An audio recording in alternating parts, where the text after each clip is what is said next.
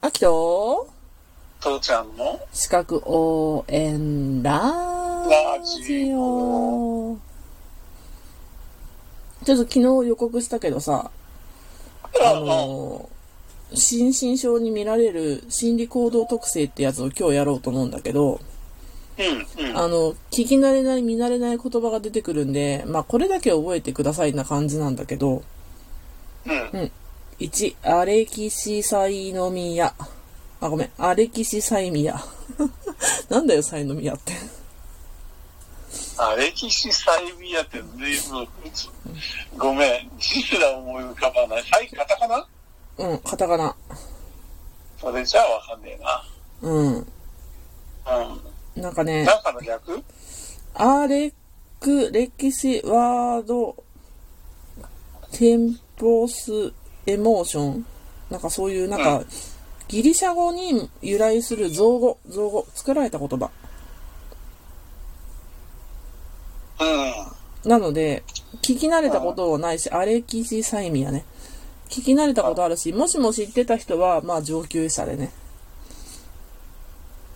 そうだね、うん普通にそれを覚えるってのはまあ無理だよね、あで、これは、あの、質感情症とか、質感情言語化症とかって訳されてんだけど、そういった方がよっぽどわかりやすいけどね、うん。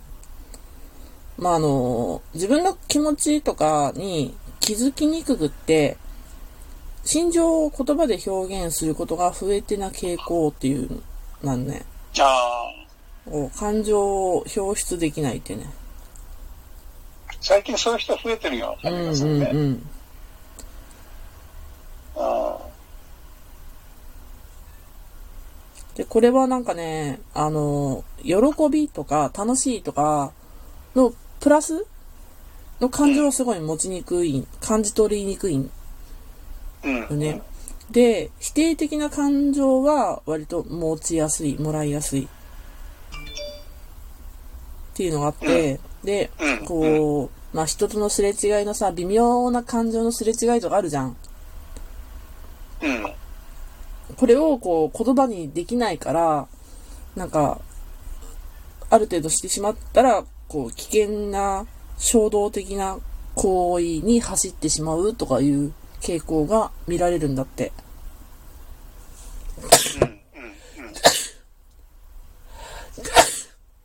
はめちゃうってことねうん。うんよーくわかりそう、うんじゃあ2番目にね、過剰適用ってあります。えごめん今のアナフィラキシーショックなんでアレキシサ違うイ、なアレ、アレキシサイミア。アレキシサイミアうん。アレキシサイノミア違サイうサイノミアヤレだキシサイミアうん。はいはいで、これは、あの、2番目ね、過剰適用ってあって、ノーと言えない人。過剰適用、うん。ノーと言えない頼まれるなんと、か、うん、気を使うんっうんて、頼まれるとノーを言えないっていう人ね。はいはいで、自己犠牲になりやすい傾向があって、あの、周りの期待に応えようとするために努力し続けるから、ストレス反応が生じやすいと。うんうん。なんか日本のためにあるような病気だね、うん。病気っていうかまあストレスだね、うん。で、3番目に、タイプ A 行動パターンっていうのがあって、あこれね、あのー心筋梗塞とか、うんと、虚血性心疾患ってあったじゃん。うんうんの危険因子として提唱されてるんだけど、これね、特徴を言うと、うん時間に追われてるっていう切迫感が強いとか、うんこう、焦燥感があるから機敏な行動を取る。もう、急がなきゃ急がなきゃみたいな。うんで、えっと、熱中的で、あとね、結構意外にも精力的って呼ばれたりする。一生懸命頑張っちゃうからね。で、うん、うん他者に対する敵意や攻撃性が高いというふうにも言われていますね。でもこの他者に対する敵意や攻撃性が高いっていうのは、これね、もともとアメリカで提唱された概念なんだけど、うん。こう、なんていうかな、まあ日本の仕事中毒っていう人たちをこう、調べた人たちが、日本人って結構敵意攻撃性ない人多いよねって言って、うん。で、どっちかという自己主張と、に近いからねそうそう、どっちかというと、その、前者3つ、こう、切迫感が強いとか、君の行動を取るとか、熱中しちゃうとか、そう、それの方をまとめて、日本的タイプ A 行動パターンっていう風なのを提唱した方が、まあ、日本人には合ってるんじゃないかって言われてるね。うん。うん。うん。まあ、あの、これが、えっと、心身症に見られる、まあ、行動特性ね。なんか、うん国が挙げてそういうふうに教育してるように思うけどね。まあ、ずっとも言うい続けてその、父ちゃんがずっとそうやって言い続けてるんだけど、うん。やっぱその、自己犠牲とか、あとはもうなんか忖度っていう言葉がさ、あの、うん流行語大賞にな、ノミネートかななったんだったっけうんまあ、まあそう上がるくらいに、うん候補になるくらいに、そう要はその、自己主張させないとかさ、ね、あの、周囲の人々に気を使ってるよね。要は上上司に気を使って、過剰に気を使ったわけだし、そうね、日本的なワーカーホリックとかで言ったら、もう、このタイプ A 行動パターンそのまんまよね。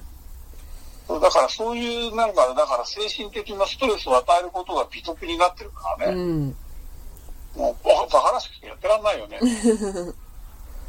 まあ、そう、まあ、こういうふうに言われていて、これが判明している。まあ、これはね、米国とかで、あの、提唱された概念だから、これを、こういうふうな傾向があるんだっていうのを知ってから、じゃあ自分はどう対応したらいいのかっていうのを考えなきゃいけないんだけど、まあ、何度も父ちゃんが言ってきたように、日本人のその、気質として、これを取り去るのは難しかろうねっていうのと、こう、言うたら日本人的だよね、言うたら全部ね。うん。だから、ね、うん。アホらしいって思う人がいても、結局周りがそうだから、もうそうせざるを得ない状態っていうのが絶対あるからね。うん特にね、この、過剰適用とか、まあ日本人のその同調圧力とかいうのもあるけどさ。そうね。うんいや、だからほんとね、うん。前にも話したと思うけれどね、うんうん。兄と本当にだから、ほら、普段ほとんど会わない生活をしてた俺がさ、うんうん。たまたまその親の介護の問題からさ、たまにメールとかがやり取りするわけよ。ああ、はいはいはい。うん、でさ、うん。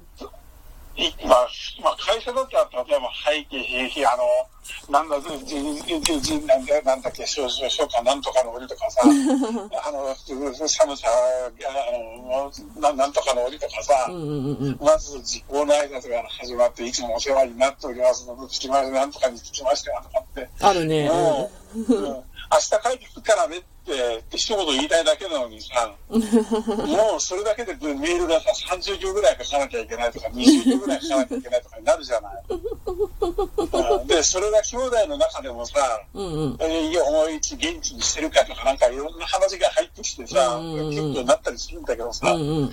兄貴の、明日、20明日5時半、うち集合、来れるか終わり。で、あ、行きます。これでこっちが査定で、いや、どうもありがとうございます。明日ですね、じゃあ、じゃあ間違いなく行きますよ、とかって返すのは、わかった、おしまい。ああ、俺も毒されてるってすっげえ感じだな。そうか。まあ、丁寧と回りくどいは、紙一重だからね。うん。あのーだからさ、例えばさ、あともう一つがさ、うん。電話出てくるじゃない、うんうんうんもしもし、うんうん。鈴木です。はいはい。うん、もしもし、うん山本です。何でもいいんだけどうさ。うんんうん。でああ、いつもお世話になってます。まあ、何でもいいの。うん。でさ、この一つでもさ、例えばさ、海外にかけるじゃない、うんうんうん。海外が強いじゃない、うんそうすると、面白いシーンとかないのね。うんうん。通勤、これ だけ。いや、真面目だよ。え名字だけしか言わない。もしもしって言葉は、だガイドする言葉がないっていうのもあるんだけど、鈴木、田中、ですもない。ー、あそれに当たること、当たりする言葉もない。はいアイアム鈴木とかって、そんなふうに英語の教科書みたいに言わないよね。うん。あ、そうなんや。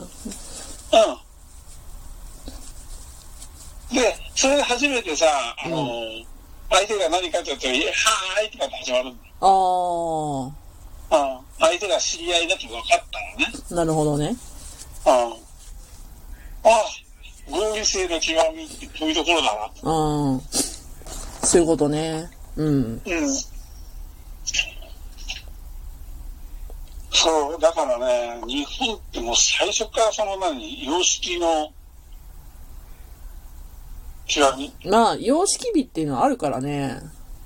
私は様式美は否定しないんで。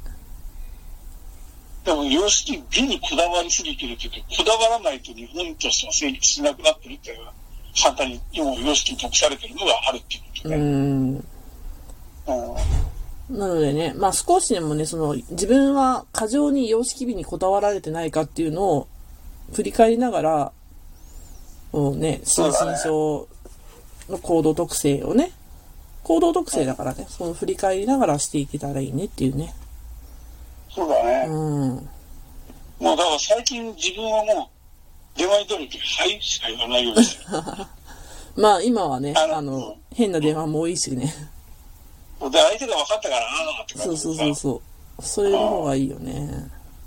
最近はまた別問題でね、あるからね。うん、個うん。人情報のとかってね。